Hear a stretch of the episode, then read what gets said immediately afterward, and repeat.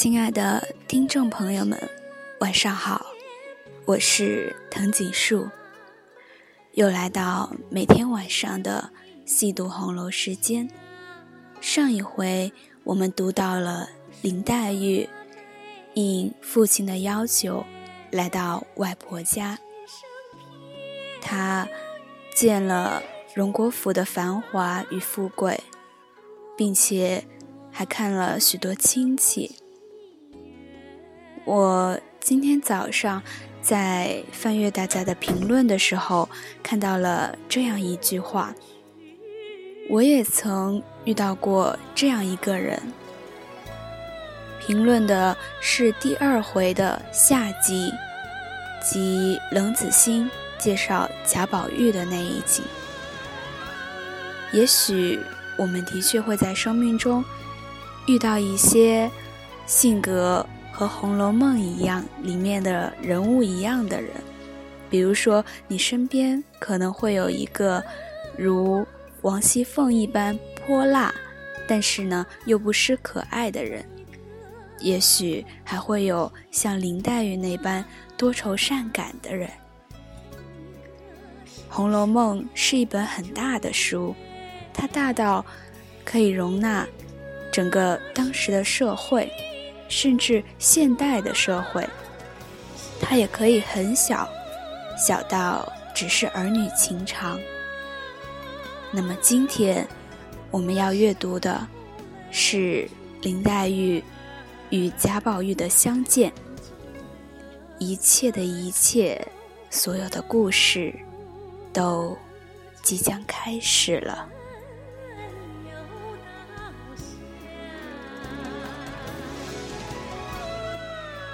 一时，黛玉入荣府，下了车，众嬷嬷引着，便往东转弯，穿过一个东西的穿堂，向南大厅之后，一门内大院落，上面五间大正房，两边厢房、鹿顶耳房、钻山。四通八达，轩昂壮丽，比贾母处不同。黛玉便知，这方是正经正内室。一条大甬路，直接出大门，进入堂屋中。抬头迎面，先看见一个赤金九龙青地大匾，上写着斗大的三个大字，是。荣禧堂后有一行小字：“某年月日，书赐荣国公贾元。”又有“万机陈汉之宝”。大紫檀雕梨案上设着三尺来高青绿古铜鼎，悬着带漏隋朝墨龙大画。一边是精卫仪，一边是玻璃台，地下两六十六张楠木交椅，又有一副对联，乃乌木联牌，镶着凿银的字迹，倒是座上珠玑朝日月，台前俯伏唤烟霞。下面一行小字，倒是同乡市教弟勋袭东安郡王穆石拜手书。原来王夫人时常居坐宴席，已不在这正室，只在这正室东边的三间耳房内。于是。老嬷嬷引黛玉进东房门来，临窗，大炕上铺着猩红洋记，正面设着大红金钱蟒的靠背，石青金钱蟒的银枕，秋香色金钱蟒的大条褥，两边设一对梅花式洋漆小鸡，右边鸡上文王鼎。持柱相合，左边机上如窑美人壶，内插着时鲜花卉，并明碗弹劾等物。地下面西一溜四张椅子上都搭着银红撒花椅搭，底下四副脚踏，一只两边也有一对高机，机上明碗瓶花俱备，其余陈设自不必细说。老嬷嬷们让黛玉炕上坐。炕沿上却有两个锦褥对射，黛玉夺其位子，便不上炕，只向东边椅子上坐了。本房内的丫鬟忙捧上茶来，黛玉一面吃茶，一面打量这些丫鬟们，装饰衣裙，举止行动，果异于别家不同。茶未吃了，只见一个穿红绫袄、青缎掐丝背心的丫鬟走来，笑说道：“太太说，请林姑娘到那边坐吧。”老嬷嬷听了，于是又引黛玉出来，到了东廊三间小正房内。正房炕上横设一张炕桌。桌上垒着书籍茶具，靠东壁面西设着半旧的青缎靠背银枕。王夫人却坐在西边下手，亦是半旧的青缎靠背坐入。见黛玉来了，便往东让。黛玉心中料定这是贾政之位，因见。挨炕一溜三张椅子上也搭着半旧的檀木椅扶，黛玉便向椅上坐了。王夫人再次携她上炕，她方挨王夫人坐了。王夫人因说：“你舅舅今日斋戒去了，再见吧。只是有一句话嘱咐你。”你三个姊妹倒都极好，以后一处念书认字、学针线，或是偶一玩笑，都有敬让的。但我不放心者，最是一件：我有一个孽根祸胎，是家里的混世魔王，他今日庙里还愿去了，尚未回来。晚间你看见便知了。你这以后不要踩他，你这些姊妹都不敢沾惹他的。黛玉已常听得母亲说过，二舅母生得有个表兄，乃贤育而生，顽劣异常，极恶读书，最喜在内围厮混。外祖母又极溺爱，无人敢管。今见王夫人如此说，便知说的是这表兄了。英佩笑道：“舅母说的可是贤玉所生的这位哥哥？在家时亦曾听见母亲常说，这位哥哥比我大一岁，小名叫宝玉。”虽极憨玩，说在姊妹情中极好的，况我来了，自然只得和姊妹们同处，兄弟们自然是别园另事的，岂得去沾染之理？王夫人笑道：“你不知道缘故，他与别人不同，自幼因老太太疼爱。”原系同姊妹们一处娇养惯了的。若姊妹们一日不理他，他倒还安静些。他纵然没去，不过出了二门，背地里拿着他的两个小妖儿们出气，换几一会儿就完了。若一日姊妹们和他多说一句话，他心里一乐，便生出多少事来。所以嘱咐你别踩他。他嘴里一时甜言蜜语，一时有天无日，一时又疯疯傻傻，只休信他。黛玉一一的都答应了。只见一个丫鬟来回，老太太那里盛晚饭了。王夫人忙携黛玉从后房门由后廊往西，出了角门。是一条南北宽夹道，南边是倒座三间小小的报下厅，北边立着一个粉油大影壁，后有一半大门，小小一所房屋。王夫人笑指向黛玉道：“这是你凤姐姐的屋子，回来你好往这里找她来。”少什么东西，你只管和她说就是了。这院门上也有四五个踩总角的小厮，都垂足侍立。王夫人遂携黛玉穿过一个东西穿堂，便是贾母的后院了。于是进入后房门，已有多人在此伺候。见王夫人来了，方安设桌椅。贾珠之妻李氏捧饭，熙凤安住，王夫人进羹。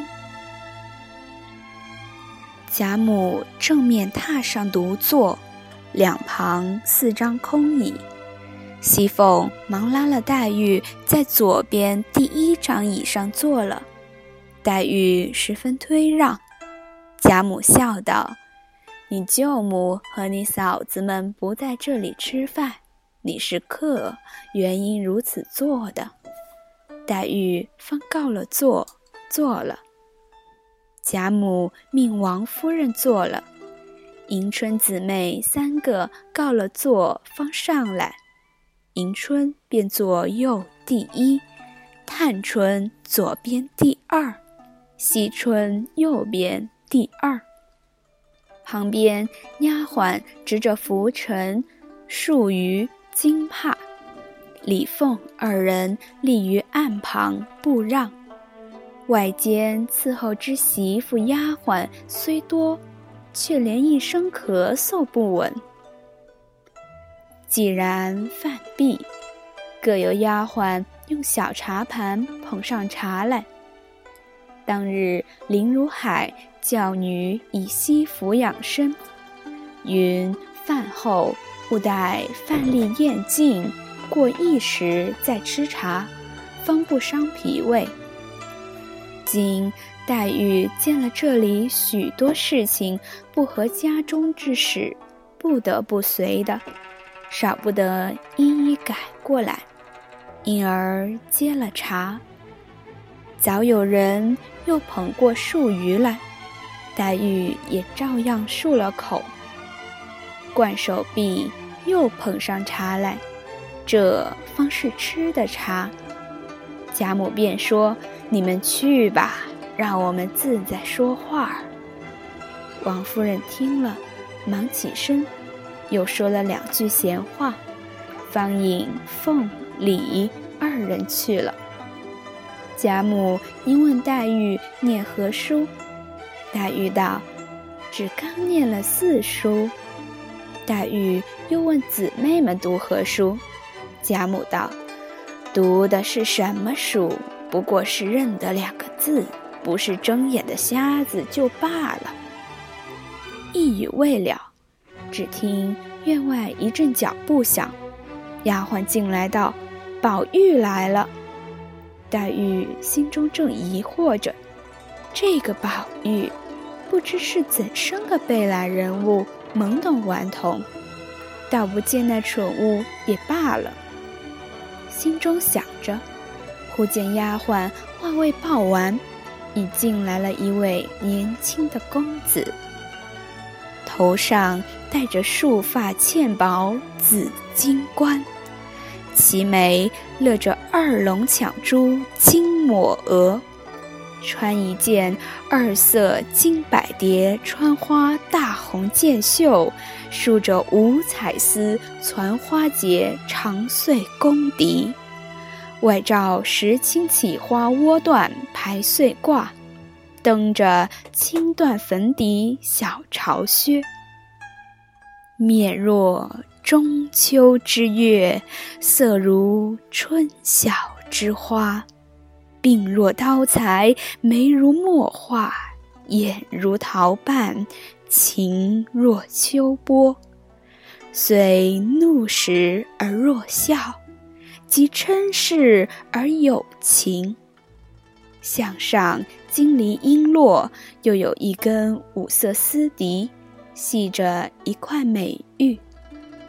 黛玉一见，便吃了一惊，心中想到。好生奇怪，倒像在那里见过一般，何等眼熟到如此？只见这宝玉向贾母请了安，贾母便命去见你娘来。宝玉即转身去了，一时回来再看，已换了冠带，头上周围一转的短发都结成小辫。红丝结束，共攒至顶中胎发，总编一根大辫，黑亮如漆。从顶至梢，一串四颗大珠，用金八宝坠角，身上穿着银红撒花半旧大袄，仍旧带着项圈、宝玉、记名锁、护身符等物。下面半路松花撒花绫裤腿，颈边弹墨袜，厚底大红鞋，越显得面如敷粉，唇若施脂，转盼多情，语言长笑，天然一段风韵，全在眉梢，平生万种情思，悉堆。眼角，看其外貌最是极好，却难知其底细。后人有“西江月”二词，批宝玉极恰。其词曰：“无故寻仇觅恨，有时似傻如狂。”纵然生得好皮囊，腹内原来草莽。潦倒不通事物，愚顽怕读文章。行为乖僻性乖张，哪管世人诽谤？富贵不知乐业。贫穷难耐凄凉，可怜辜负好韶光，于国于家无望。天下无能第一，古今不孝无双。既言纨绔与高粱，莫笑此儿形状。贾母应笑道。外客未见就脱了衣服，还不去见你妹妹？宝玉早已看见多了一个姊妹，便料定是林姑妈之女，忙来作揖，思见毕归坐，细看形容与众个别，两弯似蹙非蹙龙烟眉。一双似喜非喜含情目，太生两夜之愁，娇袭一身之病，泪光点点，娇喘微微。娴静时如娇花照水，行动处似弱柳扶风。心较比干多一窍，病若西子胜三分。宝玉看罢，应笑道：“这个妹妹我曾见过的。”贾母笑道：“可又是胡说！你又何曾见过她？”宝玉笑道：“虽然未曾见过她，然我看着面善，心里就像是旧相识的。今日只做远别重逢，未为不可。”贾母笑道：“更好，更好。若如此，更相和睦了。”宝玉便走进黛玉身边坐下，又细细打量一番，应问：“妹妹可曾读书？”黛玉道：“不曾读，只上了一年学，些许认得几个字。”宝玉又道：“妹妹尊名是哪两个字？”黛玉便说了名。宝玉又问表字。黛玉道：“没有表字。”宝玉笑道：“我送妹妹一妙字，莫如平平二字极妙。”黛玉便探春便问何出，宝玉道：“古今人物通考上说，西方有十名黛，可代画眉之墨，况这林妹妹眉尖若蹙。”用取这两个字，岂不两妙？探春笑道：“只恐又是你的杜撰。”宝玉笑道：“除四书外，杜撰的甚多，偏指我是杜撰不成？”又问黛玉：“可也有玉没有？”众人不解其语，黛玉便忖度着，因他有玉。故问我有也无，应答道：“我没有那个。想来那玉是一件罕物，岂能人人都有的？”宝玉听了，登时发作起痴狂病来，摘下那玉就狠命摔去，骂道：“什么罕物，连人之高低不择，还说通灵不通灵呢？我也不要这劳什子。”吓得底下众人一拥，争去食欲。贾母急得搂了宝玉道：“孽障！你生气要打骂人容易，何苦摔那命根子？”宝玉满脸泪痕，哭道：“家里姐姐妹妹都没有，单我有，我说没去。如今来了这么一个神仙似的妹妹，也没有。”可知这不是个好东西。贾母忙哄他道：“你这妹妹原有这个来的，因你姑妈去世时舍不得你妹妹，无法可处，遂把她的玉带了去了。一则全殉葬之礼，尽你妹妹之孝心；二则你姑妈之灵。”亦可全作见了女儿之意，因此他只说没有这个，不便自己夸张之意。你如今怎比得他？还不好生慎重带上，仔细你娘知道了。说着，便向丫鬟手中接来，轻与他带上。宝玉听如此说，想了一想，大有情理。也就不生别论了。当下奶娘来请问黛玉之房舍，贾母说：“今将宝玉挪出来，同我在套间暖阁里，把你林姑娘再安置碧纱橱里，等过了残冬，春天再与他们收拾房屋，另做一番安置吧。”宝玉道：“好祖宗，我就在碧纱橱外的床上，很妥当，何必又出来，闹得老祖宗不得安静？”贾母想了一想，说：“也罢了，每人一个奶娘，并一个丫头照管，余者在外间上夜听唤，一面早有熙凤。”命人送了一顶藕荷色帐篷，并几件锦被、缎褥之类。黛玉只带了两个人来，一个是自幼懒娘王嬷嬷，一个是十岁的小丫头，亦是自幼随身的，名唤作雪雁。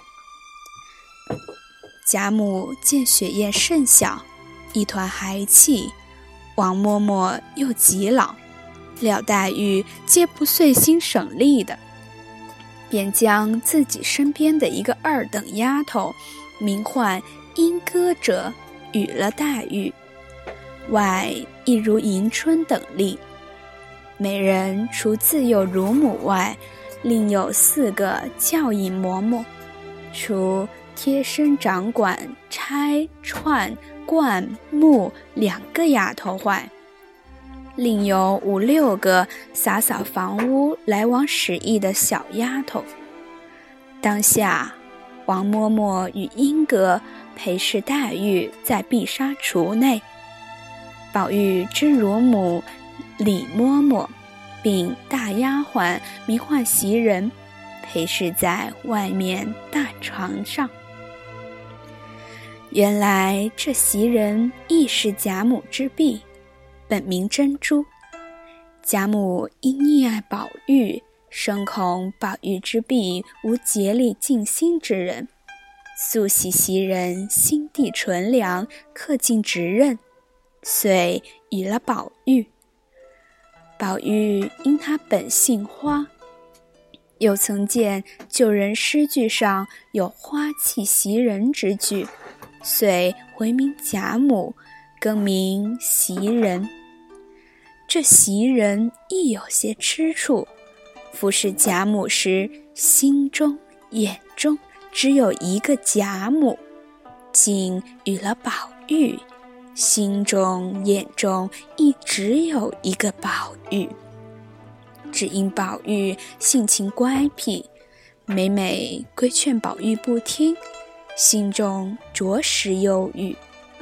是晚，宝玉、李嬷嬷都睡了，他见里面黛玉和英格儿犹未安息，他自卸了妆，悄悄地进来，笑问：“姑娘怎么还不安息？”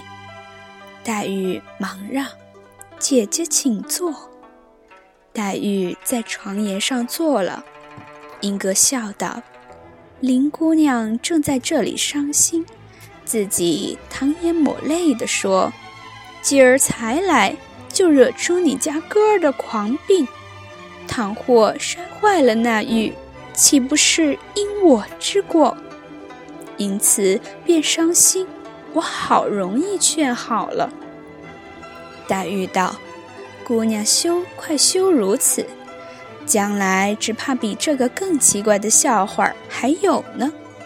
若为他这种行止，你多心伤感，只怕你伤感不了呢。快别多心。黛玉道：“姐姐们说的，我记着就是了。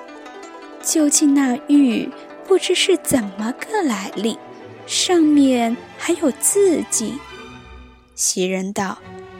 连一家子也不知来历，听得说是落草时从他口里掏出来的，上面还有现成的穿眼。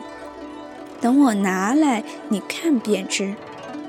黛玉忙指道：“罢了，此刻夜深了，明日再看也不迟。”大家又叙了一回，方才安歇。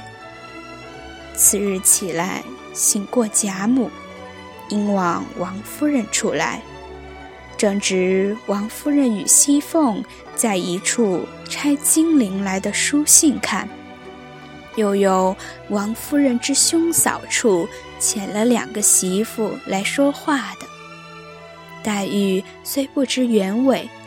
探春等却都晓得是议论金陵城中所居的薛家姨母之子姨表兄薛蟠，以财仗势打死人命，现在应天府按下审理。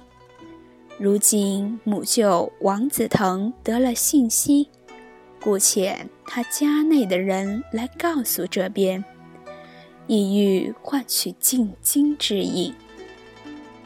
欲知后事如何，请听下回分解。